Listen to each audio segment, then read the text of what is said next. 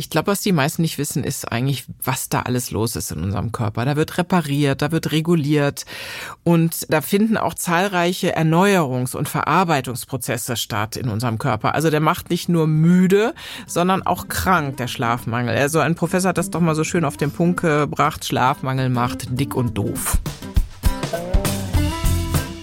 Gibt's da nicht auch was Natürliches? Der naturheilkundliche Gesundheitstalk mit Dr. Franziska Rubin und Sina Peschke. Und nicht jedes gesundheitliche Problem braucht eine Pille. Und damit herzlich willkommen bei Gibt's da nicht auch was Natürliches? Dem Gesundheitstalk mit Deutschlands beliebtester Naturheilkundeärztin Dr. Franziska Rubin. Wow, ja danke, danke für die Blumen und mit Sina Peschke, Moderatorin und ihr kennt sie vielleicht aus ihren Podcasts oder ihren erfolgreichen Radiosendungen. So, und wisst ihr was? Ihr seid hier bei uns genau richtig, wenn ihr euch manchmal fragt, muss es wirklich immer das Antibiotikum oder die Schmerztablette sein? Oder gibt's da nicht auch was Natürliches, Frau Dr. Rubin? Ja, meistens ist das ja auch so, ne? Ja. Und vor allen Dingen in den letzten Jahrzehnten haben wirklich viele wissenschaftliche Studien das untersucht. Funktioniert das? Wie funktioniert das? Und man hat festgestellt, naturheilkundliche Verfahren sind manchmal sogar besser als herkömmliche Schulmedizin. Am besten ist natürlich die Kombination, aber das Ergebnis ist ganz klar, die Natur heilt. So, und jetzt geht's auch schon los und wir fangen an mit einem Thema, wo wahrscheinlich alle mitreden können, das alle vielleicht schon mal erlebt haben. Das sind nämlich die Schlafstörungen. Die nehmen in allen relevanten Statistiken zu. Fast jeder Dritte klagt darüber, dass er in den letzten vier Wochen Schlafprobleme hatte. Hast du schon welche oder musst du noch? Ach ja, manchmal so situationsabhängig, ne? Aber meistens schlafe ich wie so ein Bär. Ja. Ja, zum Leidwesen meines Mannes scheine ich auch manchmal zu schnarchen. Aber Es kommt dann so im Alter. ich brauche so viel Schlaf. Das finde ich genau im Alter. Vielen Dank. Ich brauche unheimlich viel Schlaf und ehrlich gesagt, wenn ich nicht gut geschlafen habe, dann merke ich genau das, über was wir reden. Ich bin dann einfach nur ein halber Mensch. Und jetzt du? Ja, ich muss sagen, ich bin ein Problemkind. Ja? Echt, ja. Weil ich habe festgestellt, dass ich seit meinen Kindern, und das ist jetzt schon über 20 Jahre her, dass ich da so einen leichten Schlaf habe, dass Ja. ich, dass ich alles mitkriege. Und äh, gestern habe ich ja im Hotel übernachtet und normalerweise gehe ich nie ohne meinen Oropax aus dem Haus. So, und ich habe es vergessen. Und in dem Hotel war nebenan ein Parkhaus und daneben Oha. war die Ladezone vom Supermarkt. Und heute Ja. Morgen um vier war meine Nacht zu Ende. Ei. Und das, das Dafür siehst du aber gut aus. Danke, ich. Das ist ja auch, ist ja auch ein bisschen abgedunkelt. nee, aber es ist ein echtes Problem. ja. Ich höre alles. Das nennt man Ammenschlaf. In dem Moment, wo wir Kinder bekommen, Ja. sind wir sozusagen immer darauf bedacht, deren Atem zu hören, ja, oder zu hören, ob was mit den Kindern ist. Und interessanterweise, wenn die älter werden, kriegen wir das nicht mehr aus dem System. Das Problem mit diesem Ohrstöpseln ist allerdings, dass das Gehirn das ja prinzipiell nicht abschaltet, unseren Ammenschlaf. Also das Gehirn möchte ja weiter hören, was da, ob da was mit den Kindern ist, egal ob, wie alt die schon sind. Und deshalb wird man dann immer hellhöriger quasi. Dann kann man irgendwann gar nicht mehr ohne Ohrstöpsel schlafen. Also ist so ein bisschen äh, leichte Gefahr. aber ich könnte jetzt schon Großmutter sein. Trotzdem. Ja, das macht nichts. Die Natur ist da. Also, das bleibt jetzt für den Rest meines Lebens so? Naja, ja, außer man gewöhnt es sich ein bisschen ab und da gibt's verschiedene Sachen, So. was man so machen kann. Ja, aber ich habe dir erstmal was mitgebracht. Schau mal her. Vielleicht magst du das Du hast probieren. mir was mitgebracht. Kannst du naschen. Aha, was ist das? Maulbeeren. Kennst du das? Nein, natürlich nicht. Das ist ein Tipp aus der Ich bin, ja, ich bin ja hier auch, um zu lernen. Es ist Ja. ja nicht so, dass ich hier, ich weiß ja im Grunde genommen, ich habe so, ein- so, so ein gesundes Halbwissen oder ein Ja, problematisches doch Halbwissen. gut. Kannst du Ne, mal ist doch super. Maulbeeren. So. Äh, Das ist ein Tipp Ah. aus der traditionellen chinesischen Medizin gegen Schlafstörungen. Moment mal. Probier das mal. Hm? Honig süß. Okay, gegen Schlafstörungen. Ja, Wann die kann man wirkt auch das? einfach ohne, äh, ohne Zucker. Wirkt das Ja, sofort genau. oder erst später? Nicht vor in 45 Minuten. Guck mal einfach mal, schmeckst du die raus? Wie schmeckt das? Stille. Ich überlege, aber schmeckt nach nix. Ehrlich. Mhm. Eigentlich schmecken die so ein bisschen beerig wie getrocknete Beeren, ein bisschen fruchtig und so. Ja, hat was von mm, getrockneten Bananen, so würde ich sagen. So ein bisschen. Mhm. Das ist Nee, nicht ganz so- unangenehm, ne? Oder Also man muss du auch, man kann das auch ganz ohne Zucker Kannst- kaufen, kannst dann ja auch ist es ein bisschen fruchtig. Ja, danke Muss nicht schön. immer nur ich. Mal diese, welche Variante ich hier gegriffen habe. Und wie viel man da am besten davon essen soll, um wirklich die Wirkung zu erzielen, die man haben will, besprechen wir alles später. Das war erstmal nur eine Kostprobe. Außerdem mhm. haben wir noch ganz viele Tipps aus der Naturheilkunde für einen besseren Schlaf, aber eins nach dem anderen. Genau. So. Und wir verraten, warum Haare kämmen beim Einschlafen hilft. Hm, das ist dein Ding. Genau. Ihr habt da keine Ahnung. so, fangen wir an mit den Grundlagen, würde ich sagen, oder? Mhm. Mal ganz allgemein, wie schlafen wir Deutschen? Hast du da vielleicht einen Überblick? Kann man da Hast ja gerade schon gesagt, dass es wirklich eine Katastrophe eigentlich ist. Ne? Also mhm. jeder zehnte Deutsche hat wirklich heftige Ein- oder Durchschlafstörungen und nimmt deshalb sogar Tabletten. Aber im mhm. Grunde ist jeder dritte Deutsche betroffen in einer Form. Wir sind übrigens Kurzschläfer. Das fand ich ganz interessant. Im Vergleich zu anderen Ländern schlafen wir ein bisschen weniger. Zum Beispiel die Franzosen, die schlafen 40 Minuten länger als wir. Wir schlafen ungefähr acht Stunden am Tag. Du? Ja, brauche ich. Ich habe festgestellt, wenn ich weniger schlafe, bin, bin ja. ich, kann ich mich nicht mehr leiden. Richtig. Aber übrigens, die Franzosen, ja. die schlucken doppelt so viele Schlaftabletten wie wir. Vielleicht ja, schlafen die deshalb länger. Irgendwas ist immer. Ähm, du hast gerade gesagt, 10 Millionen Deutsche greifen gelegentlich bis regelmäßig zu Schlafmitteln. Ich kann mir vorstellen, dass dir das nicht gefällt. Naja, das Problem ist einfach, die kann man kurzfristig mal einsetzen, ja. Also ja. wenn man sich beruhigen muss, entspannen oder Angst lösen muss, also zum Beispiel im Trauerfall oder sowas. Aber bereits nach vier Wochen kann sich eine Abhängigkeit entwickeln und die ist richtig unangenehm. Das muss man sagen. Wer eine Schlafmittelabhängigkeit hat und da wieder raus will, der schläft richtig schlecht. Kann man da wieder rauskommen? Man kann da rauskommen, ist praktisch wie ein Entzug. Das ist genauso wie so ein Entzug von Alkohol oder anderen Medikamenten. Also es ist wirklich richtig problematisch. Mhm. Und wir haben im Augenblick die Situation, rund eine Million Menschen in Deutschland sind abhängig von verschreibungspflichtigen Wirkstoffgruppen der Benzodiazepine sind das meistens. Ne? Mhm. Wir haben dabei doppelt so viel Erwerbstätige, die Schlafmittel nehmen im Vergleich zu 2010 heutzutage. Also das hat auch massiv zugenommen über die letzten 10, 13 Jahre. Und Frauen. Frauen nehmen auch häufiger Schlafmittel als Männer. Und ähm, inwiefern gibt es einen Unterschied grundsätzlich bei Schlafstörungen zwischen Männern und Frauen? Frauen nehmen nicht nur häufiger Schlafmittel als Männer, sondern das hat natürlich was damit zu tun, dass sie auch deutlich schlechter schlafen, ja, mhm. als Männer. Das heißt, das, was du vorhin beschrieben hast, dieser leichte Schlaf, das ist schon ein Thema für Frauen. Mhm. Und die sind auch anfälliger für Stress und Stressthemen, die sie dann häufig nachts umtreiben. Es gibt aber übrigens Probleme vor allen Dingen dann im Alter mit diesen Tabletten, weil der Abbau der Medikamente so langsam läuft, dass viele, wenn sie nachts aufstehen, eigentlich benommen sind oder am Morgen und dann die Reaktionsfähigkeit herabgesetzt werden und dann die Unfälle passieren. Also dieses klassische Stolpern über den Teppich, das ist oft, wenn Frauen insbesondere Schlafmittel genommen hm. haben. Ähm, ist das jetzt logisch, wenn ich sage, dass äh, Schlafstörungen Schlafstörungen auch äh, altersabhängig sind? Also je älter, desto mehr Schlafstörungen? Ja, haben wir ja gerade schon angedeutet, ja. dass man das mit den Kindern auch oft kommt. Und natürlich im Alter werden viele Funktionen schlechter und auch der Schlaf wird brüchiger. Und viele Menschen beschreiben ja, dass sie im Alter weniger schlafen müssen. Und äh, wenn man dann insbesondere nicht mehr berufstätig ist und sich mittags hinlegt, dann kann das natürlich auch wieder Konsequenzen haben, weil die Schlafzeit bleibt ja die gleiche immer. Und wenn ich jetzt mittags zwei Stunden schlafe, dann fehlt mir das für den Nachtschlaf. Da bin ich vielleicht um drei Uhr wach und wundere mich dann, dass ich nicht mehr weiter schlafen kann. Aber im Grunde habe ich an dem Tag schon genug geschlafen. Also das ist auch so ein Thema. Und es wird ja mittags immer so ein Powernap empfohlen, so maximal 20 Minuten, sagt sich immer so leicht. Äh, am Ende wache ich nach zwei Stunden auf und und fangt dann Ach zweimal so. am Tag von vorne an. Nee, das ist ganz wichtig. Ja. Das muss man lernen. Also ich mhm. mache das zum Beispiel fast jeden Tag. Und da ist das Besondere, dass man sich am Anfang wirklich einen Wecker stellen muss. Bei maximal 30 Minuten. Besser sind eigentlich 10. Sieben Minuten reicht auch schon, aber das muss man trainieren. Das heißt, dass man relativ schnell da wirklich absackt und dann in so einer tiefen Entspannung ist und dann wieder hochkommt, weil nach einer halben Stunde werden nämlich die Schlafhormone ausgeschüttet und dann ist man nachher eher müder als wacher. Also Powernap darf nie so lange sein.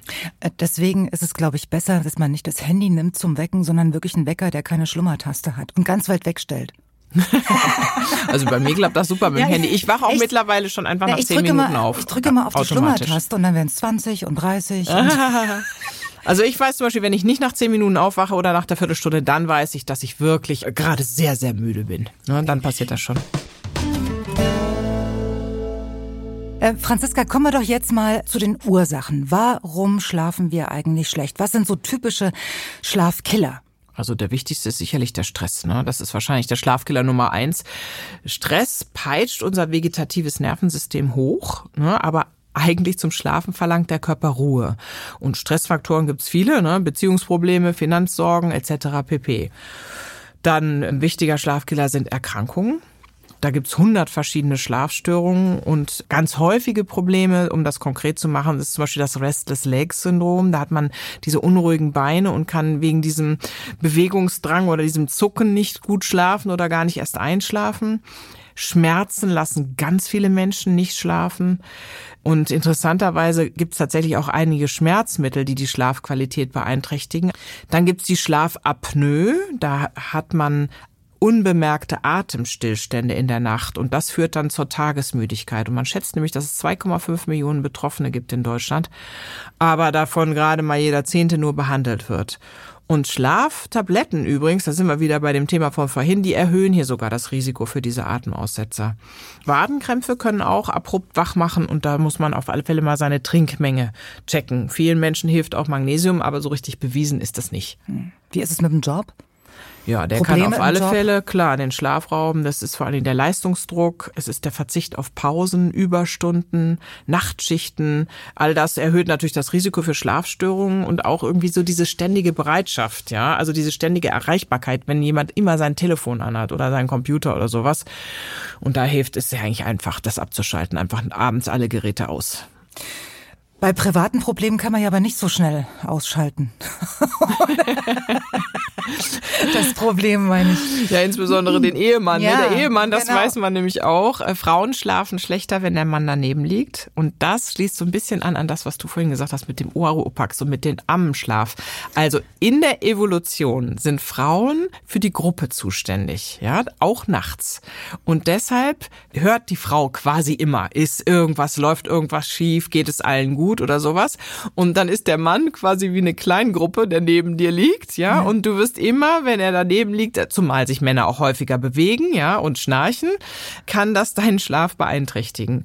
Außerdem neigen Frauen generell mehr zu Schlafstörungen als Männer und ähm, sie sind auch die schlechteren Verdränger, ja. Also wenn uns tagsüber Sorgen beschäftigen, dann fällt es den Männern im Allgemeinen leichter, sich umzudrehen und einzuschlafen als der Frau. Hm.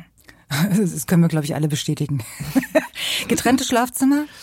Sind die Lösung. Ja, äh, nicht für den Mann, muss man sagen, denn der Mann schläft eindeutig besser, wenn seine Frau daneben liegt. Das ist so lustig, gell? aber für die Frauen sind die Männer eher ein bisschen die Schlafstörer, ja. Ich finde es auch immer interessant, wie viele letztendlich getrennt schlafen, es aber nicht zugeben. Irgendwann erfährt man es. Ja, weil wir das anders abgespeichert haben. Ne? Genau, weil Wenn man aber das immer so ein Zeichen ist für, hm. da läuft nichts mehr, ne? Hm. aber... Kann ja genau andersrum sein. Wenn man sich dann heimlich rüberschleicht ins Schlafzimmer des anderen oder so. Aber jetzt kommen wir nochmal zu den Auswirkungen von Schlafmangel. Welche Folgen kann denn Schlafmangel und schlechter Schlaf dann äh, haben? Ich glaube, was die meisten nicht wissen, ist eigentlich, was da alles los ist in unserem Körper. Da wird repariert, da wird reguliert und da finden auch zahlreiche Erneuerungs- und Verarbeitungsprozesse statt in unserem Körper. Also der macht nicht nur müde, sondern auch krank, der Schlafmangel. Also ein Professor hat das doch mal so schön auf den Punkt gebracht, Schlafmangel macht dick und doof.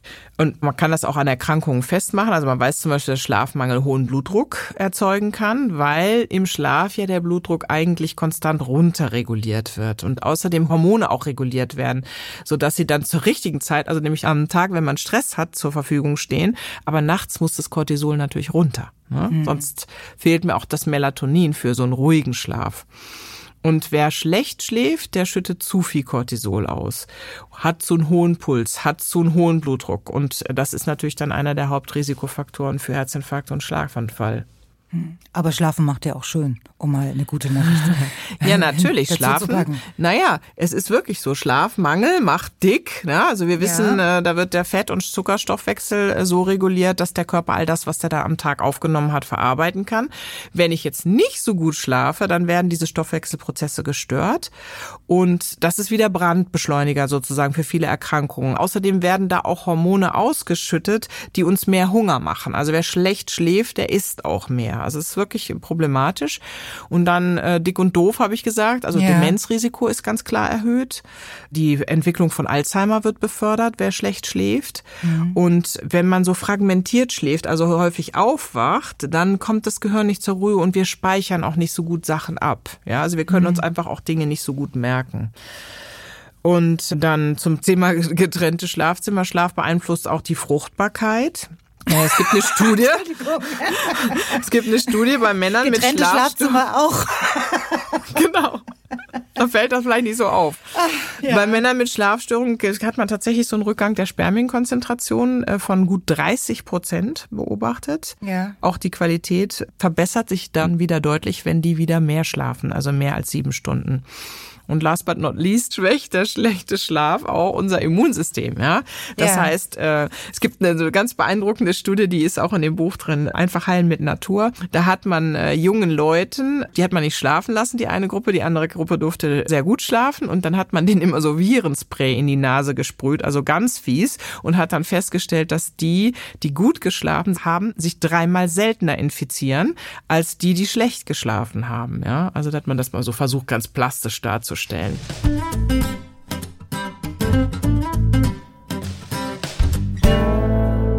So, wie kriegen wir jetzt die Kurve? Wir müssen ja positiv denken.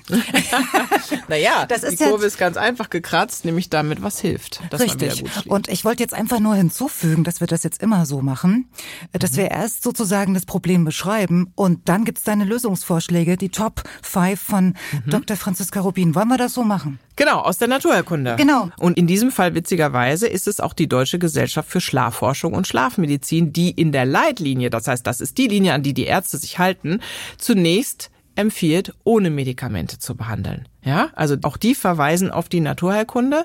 Ja. Und äh, wir starten mit Punkt 5 und das sind schlaffördernde Lebensmittel. So, gibt's die tatsächlich? ja. Also grundsätzlich kann man sagen, Nüsse, Kerne, Milch, Mozzarella, all das erleichtert das Einschlafen, weil die Tryptophan enthalten.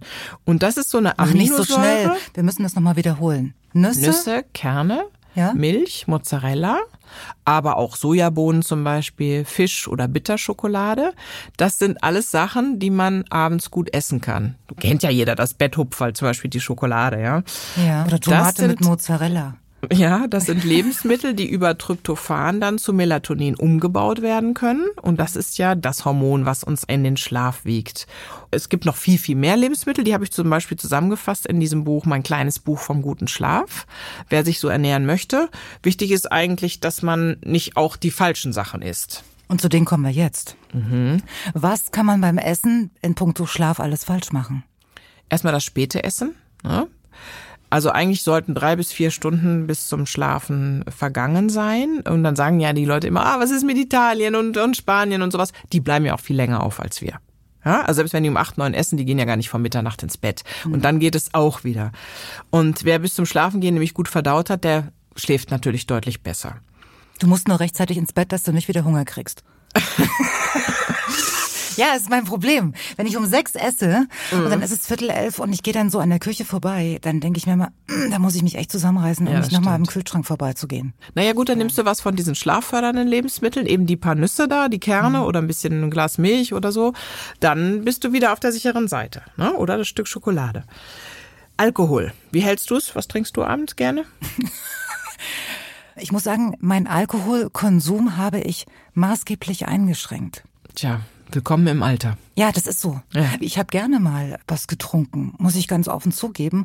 Mhm. Ähm, aber ich sage jetzt immer, ich bin jetzt im Champagneralter angekommen. Wenn, dann was Gutes. Mhm. Und ja, so im Wochenrhythmus, würde ich sagen. Am Wochenende mal, wenn sich's ergibt. Aber eigentlich nur, wenn ich mal auf einer Party bin. Mhm. Das ist nicht mehr so oft.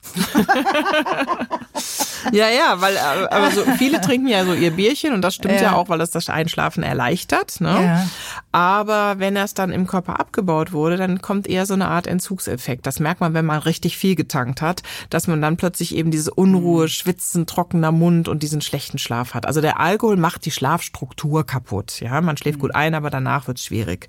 Also deshalb lieber lassen oder in Maßen, auch wenn es natürlich anders erstmal mehr Spaß macht, zumindest wenn man noch wach ist. Mhm. Dann Koffein, Tein, schwarzer, grüner Tee ist natürlich ein Problem, weil der Körper braucht bis zu acht Stunden, um das abzubauen. Und äh, wer da sensibel ist, der darf auch am späten Nachmittag schon keinen Kaffee oder Tee mehr trinken. Also maximal bis zwölf. Naja, das muss ja, jeder so selber rauskriegen. Also bei mir ist so um drei, vier Uhr oder sowas, da weiß ich, wenn Geht ich danach was trinke, dann, dann muss ich länger auf sein, ja. Rohkost ist ein, ist ein Kraftakt, muss man sagen, für den Verdauungstrakt. Ja. Es gibt Leute, die das gut vertragen, aber die meisten nicht. Und die ayurvedische Medizin zum Beispiel empfiehlt abends immer warme Mahlzeiten. Immer. Auch bei 30 Grad.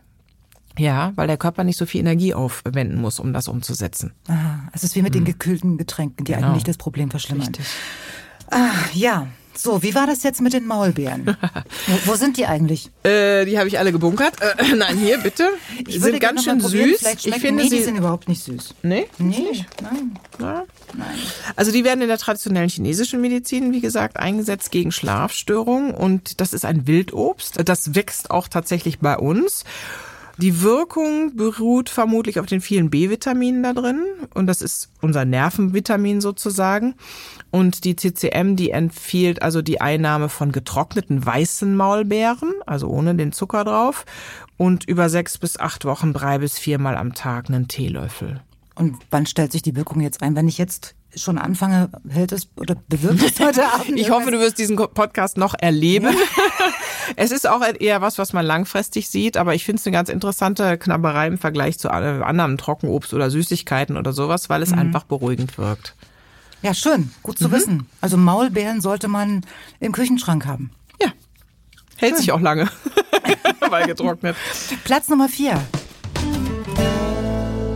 Platz Nummer vier, die guten alten Wasseranwendungen von Pfarrer Kneip. Das ist ein fester Bestandteil der Naturheilkunde. Gibt's in vielen Varianten, kalt, warm. Wie hältst du es so mit dem Wasser? Ich finde es immer so aufwendig. Ja? Muss das Bad danach wieder in Ordnung bringen. Ja, na ja. Ja, Also ich jetzt so ein Vollbad oder sowas, das ist doch jetzt nicht so ein Ding, Deswegen oder? gehe ich auch nicht so gerne Und schwimmen, damit die Bus Haare oder- nicht nass werden. Also zum Beispiel sehr gut bewährt hat sich, äh, das haben Schweizer Wissenschaftler rausgefunden, die Füße warm zu haben, bevor man ins Bett geht. Ne? Ja. Also wer kalte Füße hat, der braucht 25 Minuten, um einzuschlafen im Durchschnitt und wer warme Füße hat, braucht höchstens 10. Also das lohnt sich, da mal vielleicht, wenn man das häufiger hat, vorm Schlafengehen ein warmes Fußbad zu machen.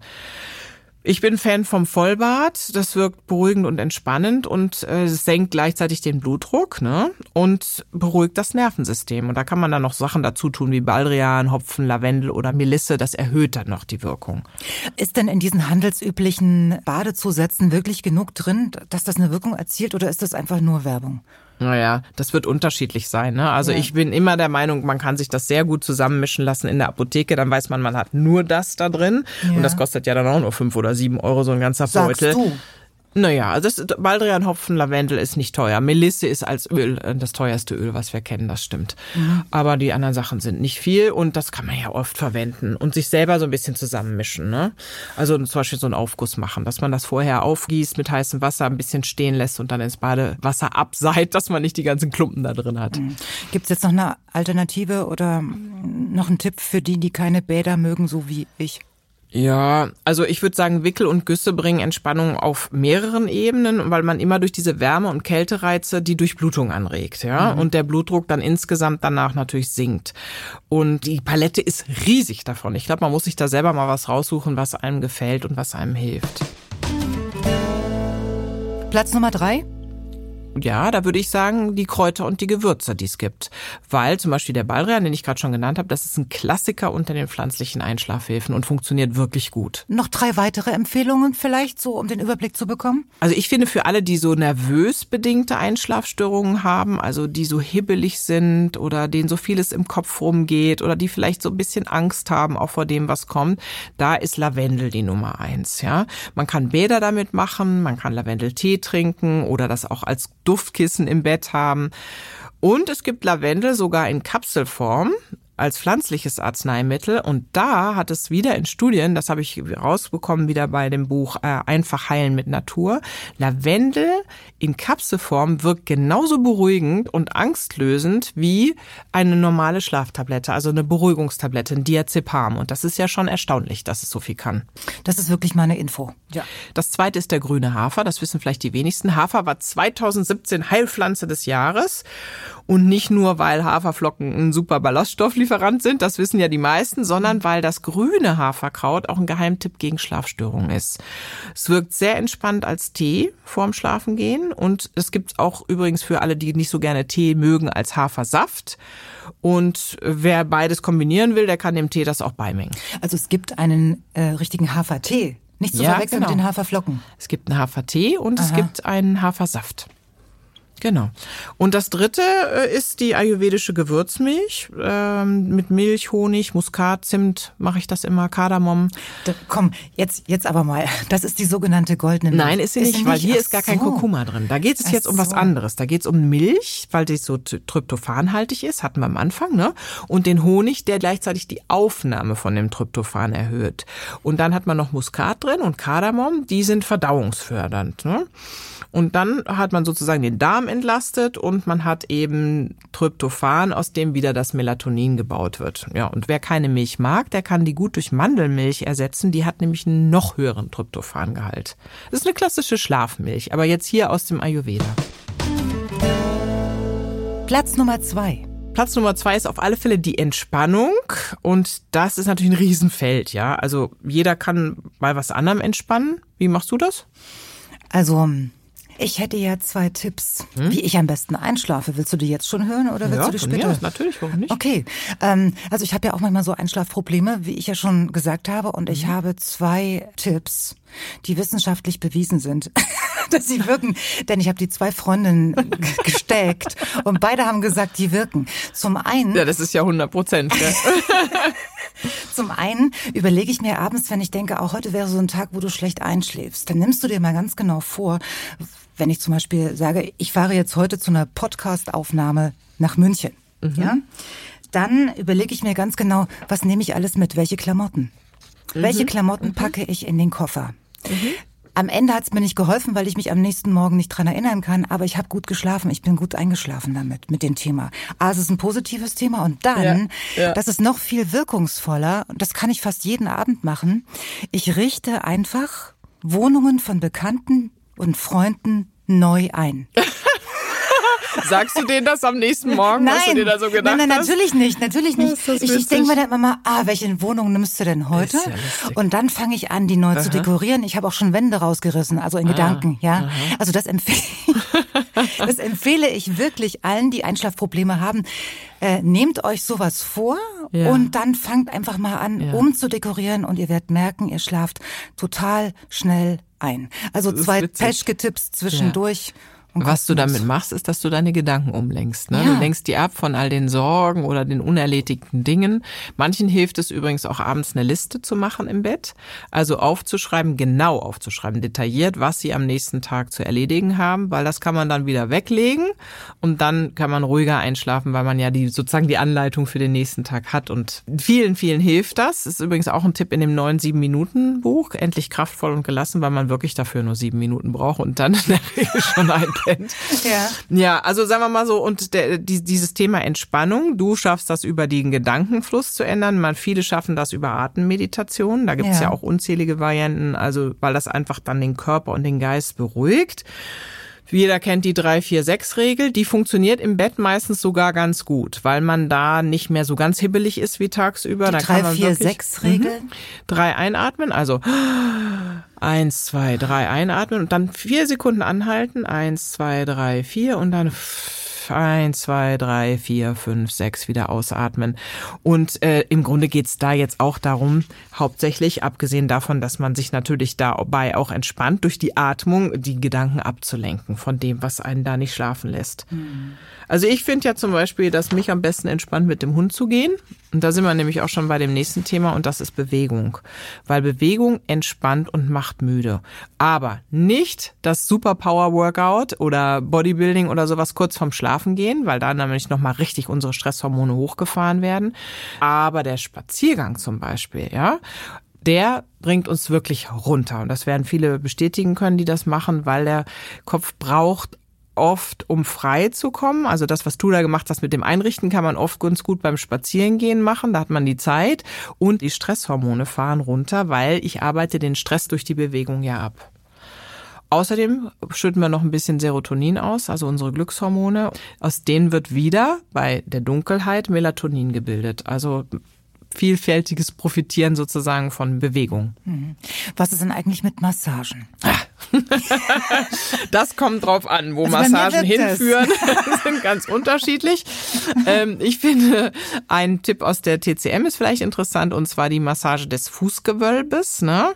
Also sollte man dann vielleicht vermeiden, wenn man andere Ziele verfolgt als das Schlafen. Und dann nimmt man die Mitte des Fußgewölbes, nämlich da am Ballen, ganz in der Mitte, mhm. also praktisch wo der Ballen zu Ende ist, wenn man von den Zehen auskommt. Und dann mit dem Daumen 90 Mal massieren. Das wirkt angstlösend, beruhigt den Geist und verhilft auch zu ruhigerem Schlaf, sagt die chinesische Medizin. Und dann? Gibt's noch einen Spezialtipp für dich? Ein Spezialtipp für mich? Ja. Okay. Vielleicht machst du es ja schon. Und ja. zwar das Haarebürsten. Das fördert nämlich nicht nur die Durchblutung ah, der Kopfhaut, gesagt, ja. sondern das macht auch den Kopf frei. Und das ist ein mechanischer Reiz sozusagen auf das vegetative Nervensystem, was wieder diesen Vagus, unseren Parasympathikus, also den entspannungsverantwortlichen Nerv stimuliert und äh, hilft vielen Menschen gut.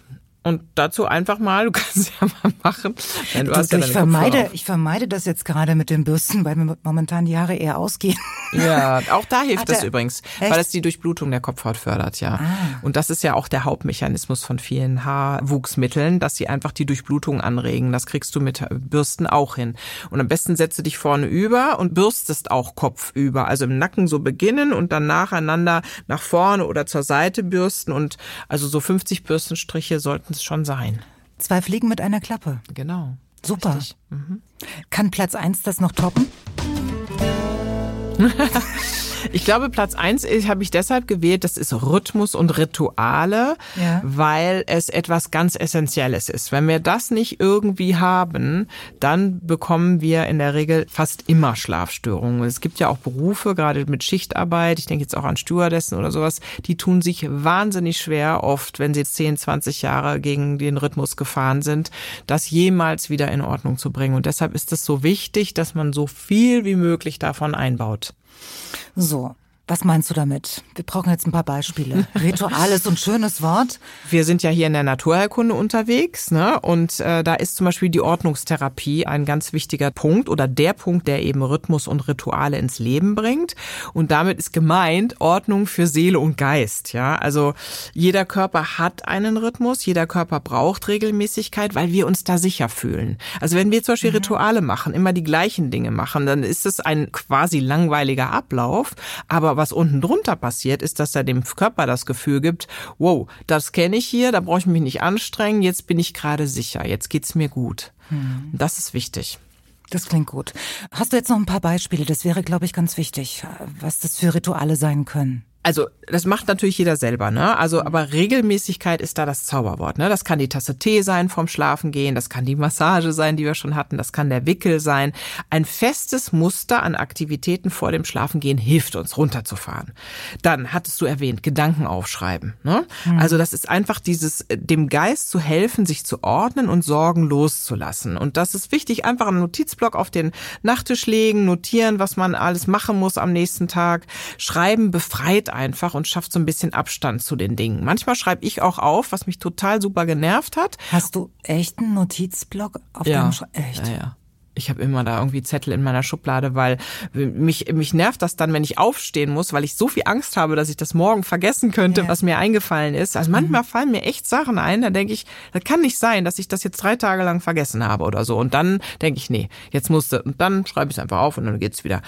Gute Idee. Dann ist es vielleicht auch wichtig, ähm, ich habe äh, Freundinnen zum Beispiel, die sagen, ihnen hilft zu sagen, ich muss nicht schlafen. Also ich komme auch so morgen durch den Tag quasi oder ich muss das nicht. Ich brauche das nicht. Es reicht, wenn ich mich hier entspanne und einfach ruhig bin. Ja, andere sagen, ich sage die ganze Zeit, ich bin entspannt oder sowas, wie so, so ein Mantra, was man sich so angewöhnen kann. Wenn du es so oft genug sagst, dann genau, das ist so langweilig, dass das du irgendwann einschläfst. Und soll ich dir was sagen? Das habe ich mir heute früh um vier auch gedacht. tu ja. einfach so, als brauchst du jetzt keinen Schlaf mehr. Ja, ja. Oder? Und ja. das stimmt ja auch. Ich ja. meine, wenn wir schon beim Thema Alter sind, ich meine, so alt man jetzt auch nicht, aber man, man, man lernt auch da irgendwie damit umzugehen. Und wenn man jung ist, dann kann man sowieso relativ gut damit umgehen, ja. Und dann ansonsten das Schlaftagebuch. Für alle, die wirklich ernsthafte Beschwerden haben, hilft das zwei Wochen lang Schlaftagebuch führen. Die Ärzte sind extrem dankbar dafür, weil man kommt da einfach hin und hat notiert, wann ist man eingeschlafen, wie viel hat man geschlafen, wann ist man auf aufgewacht?